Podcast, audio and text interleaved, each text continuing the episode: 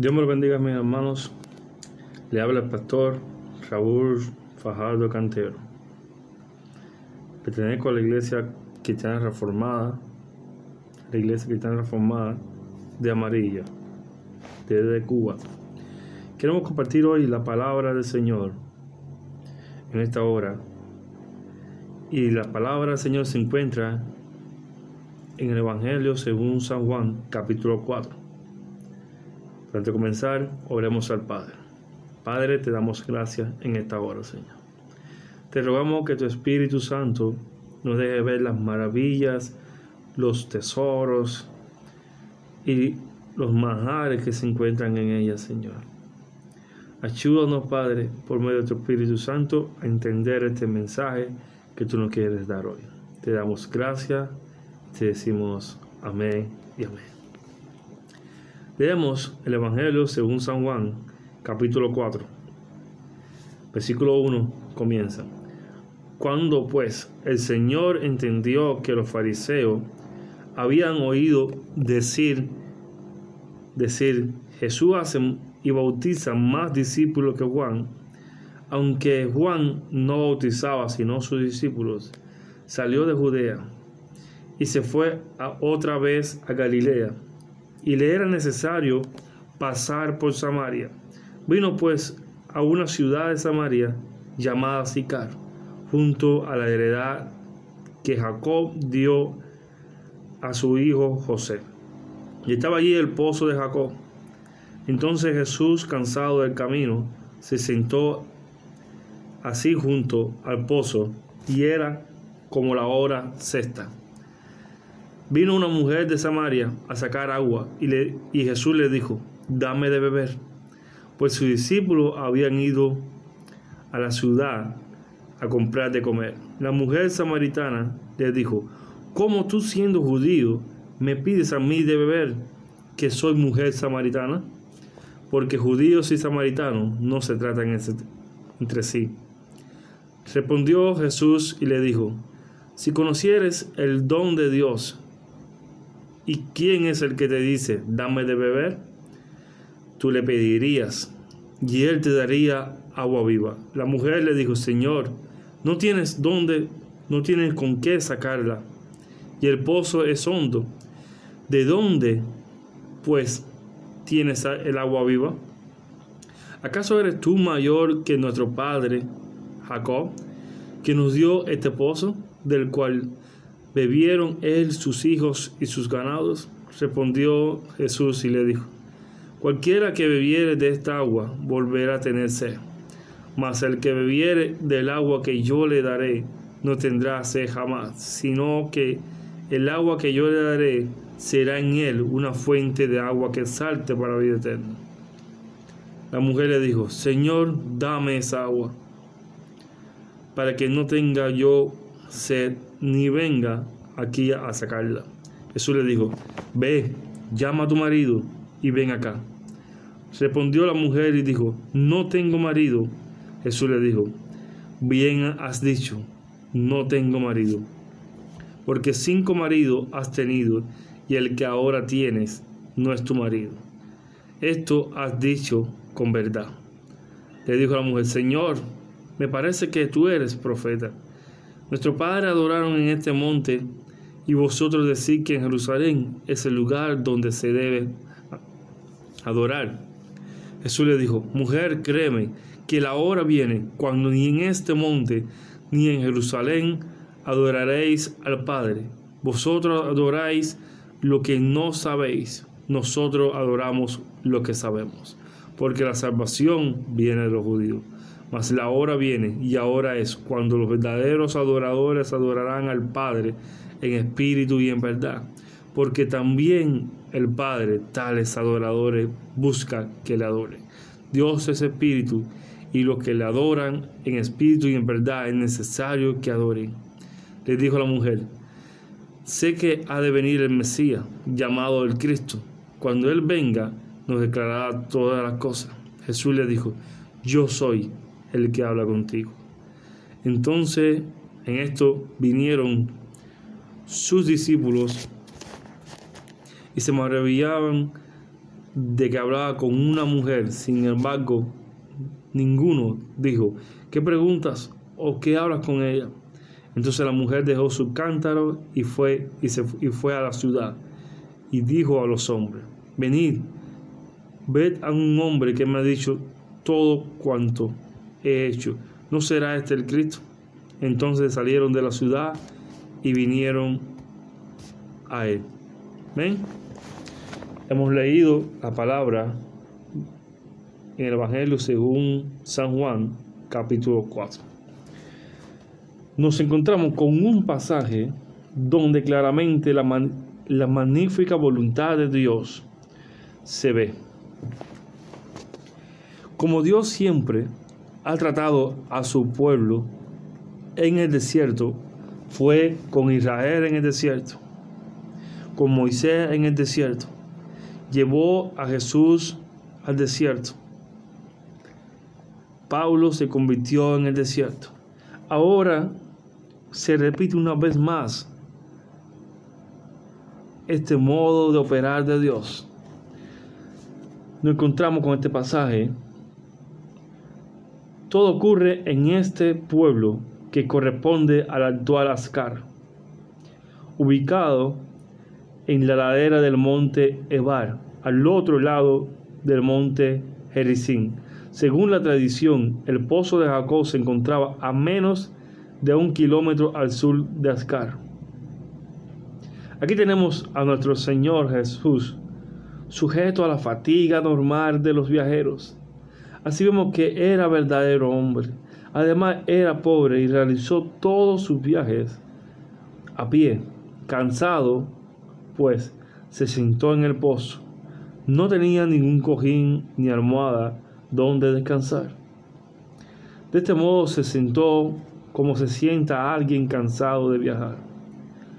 Con toda seguridad debemos nosotros, los creyentes, someternos rápidamente a ser como el Hijo de Dios en cosas como estas.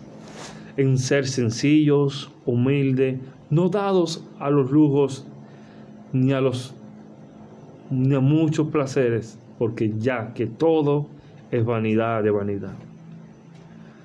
En ese momento vino una mujer de Samaria a sacar agua. Era usual, era normal que las mujeres vinieran en grupo para sacar agua en la mañana o en la tarde para evitar el calor del sol. Si la mujer, la mujer vino sola en la tarde, esto indicaba que la mujer no era bien vista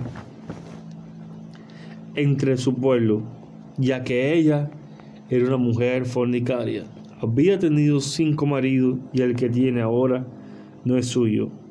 No es fácil para los samaritanos o para las personas de aquel tiempo a juntarse con ese tipo de personas, con personas pecadoras como la samaritana.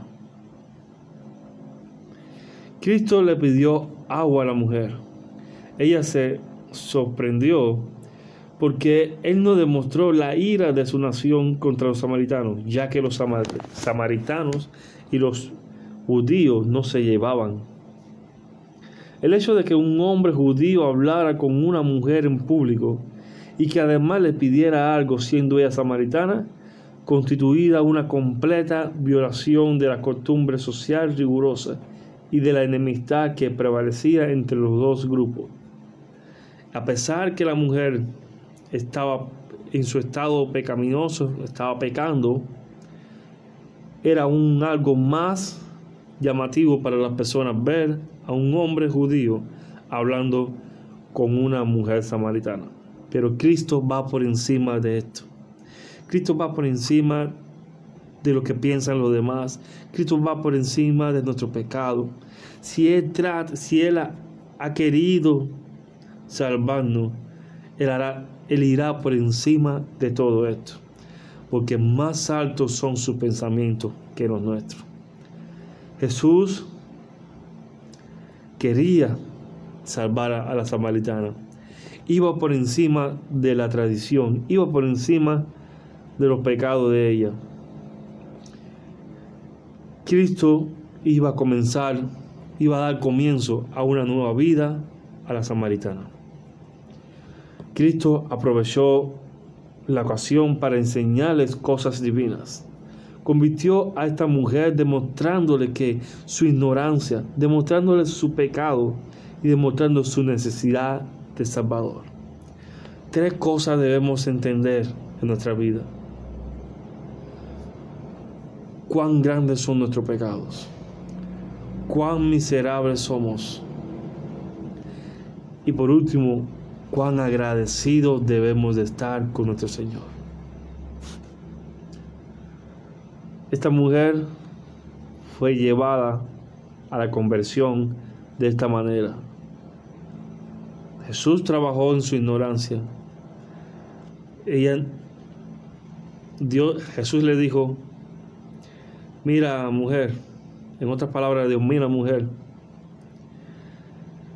ya no, hay, no, no va a haber ningún lugar donde adorar a Dios, sino que la adoración va a ser de corazón. Porque el Padre busca adoradores que le adoren en espíritu y en verdad. No, ya, no conforme a las costumbres antiguas. También le habló a su pecado. Le dijo, cinco maridos ha tenido y el que tiene no es tuyo. Y le habló de la necesidad de Salvador. Y le dijo que el agua que él iba a dar correría para vida eterna. Jesús es fuente de agua y vida eterna.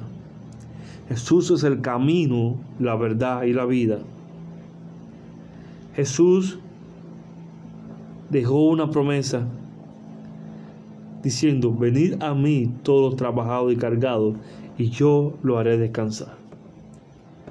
Él estaba mostrando a la mujer que él tenía algo mejor para ella. Cristo le enseñó que el Espíritu Santo es el agua viva, lo que habían prometido los profetas en el Antiguo Testamento, que el Mesías iba a traer toda gracia del Espíritu y sus consolaciones, las cuales satisfacen el alma sedienta, el alma que conoce su propia naturaleza y necesidad. El Señor también le explicó que el alma del ser humano influenciado por el Espíritu Santo debe adorar a Dios y tener comunión con Él. Que todo lo que hagamos en oración, en ruegos, en súplicas y en acción de gracia, constituyen la adoración de un corazón recto en el cual Dios se deleita y es glorificado.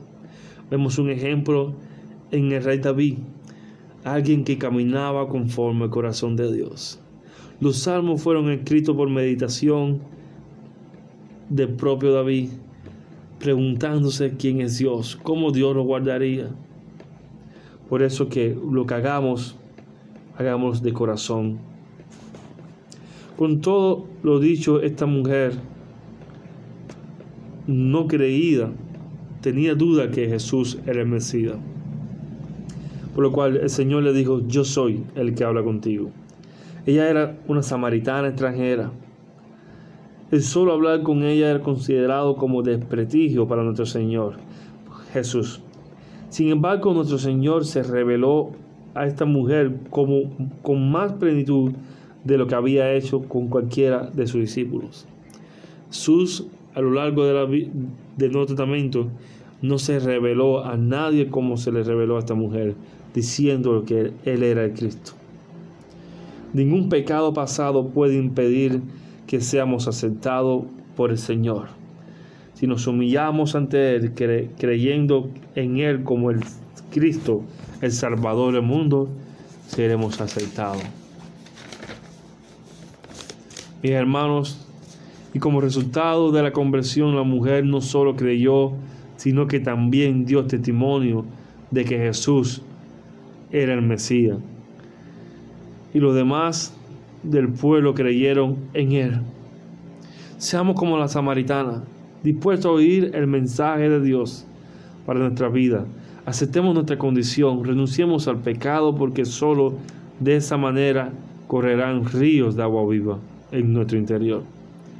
Como dice el Salmo 95, versículos 7 y 8, porque Él es nuestro Dios, nosotros pueblo de su prado y oveja de su mano.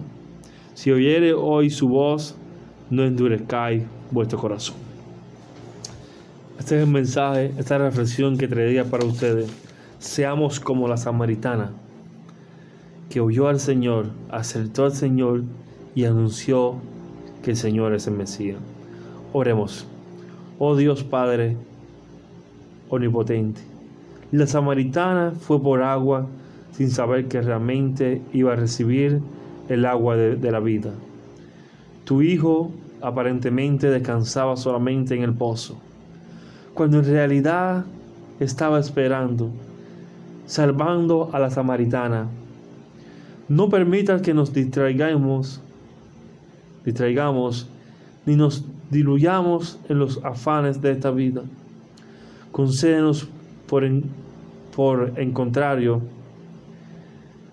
por el contrario, que en medio de nuestras ocupaciones diarias, tu Hijo irrumpa en nuestra vida y humedezca con tu espíritu el terreno de nuestro corazón, para que la semilla del Evangelio sea cada vez más robusta y nuestra vida más convertida, para que para quienes nos ven puedan ser atraídos a ti. Por Jesucristo, tu Hijo, hombre verdadero y nuestro Señor, que contigo vive, que contigo vive y reina en la unidad del Espíritu Santo, un solo Dios, por los siglos de los siglos. Amén. Que Dios me lo bendiga. Esto es una reflexión de esta noche para que usted medite en cómo Dios trató a la samaritana y también Dios nos trata con misericordia, pasando por alto nuestro pecado y llevándonos al arrepentimiento.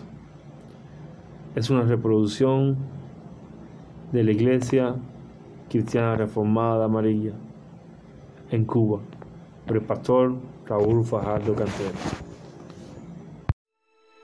El que beba del agua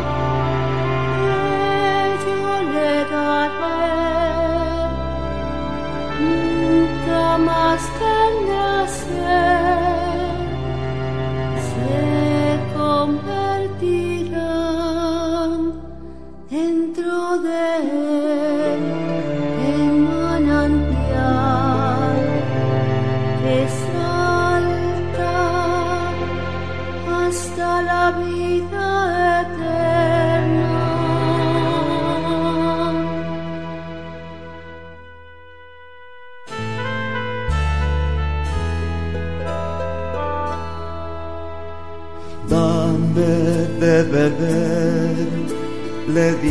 Jesús a la samaritana.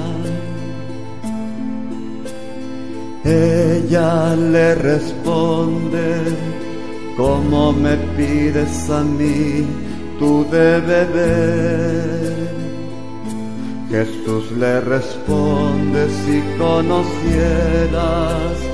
el don de Dios y quien te pide de beber, tú le pedirías a él agua viva. El que beba del agua que yo le daré, nunca más tendrá sed, se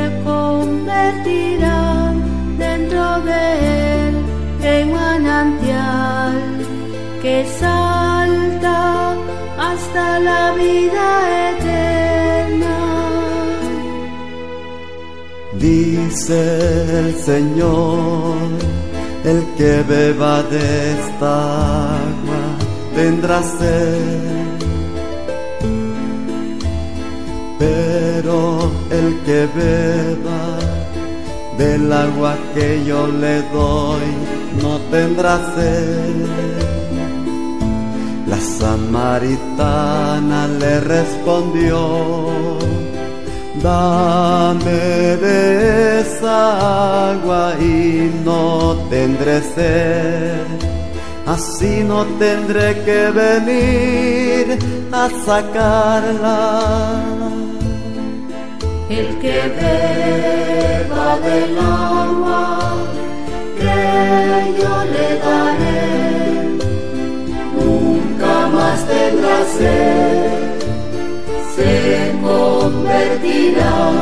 dentro de él en manantial que salga hasta la vida eterna. Dice la mujer, yo veo Señor que tú eres profeta vosotros decís, se debe dar culto en Jerusalén. Jesús le responde, ya está aquí, en que adorarán al Padre en espíritu y en verdad, porque un culto así quiere Dios el que beba del agua que yo le daré, nunca más tendrá sed, se convertirá dentro de él en manantial que salga hasta la vida eterna.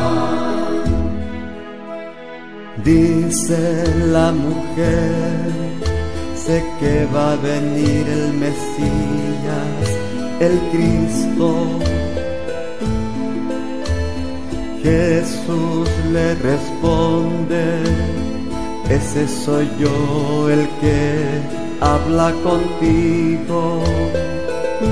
Tengo por comida otro alimento mi alimento es hacer la voluntad del que me envió. Señor, eres el Salvador del mundo.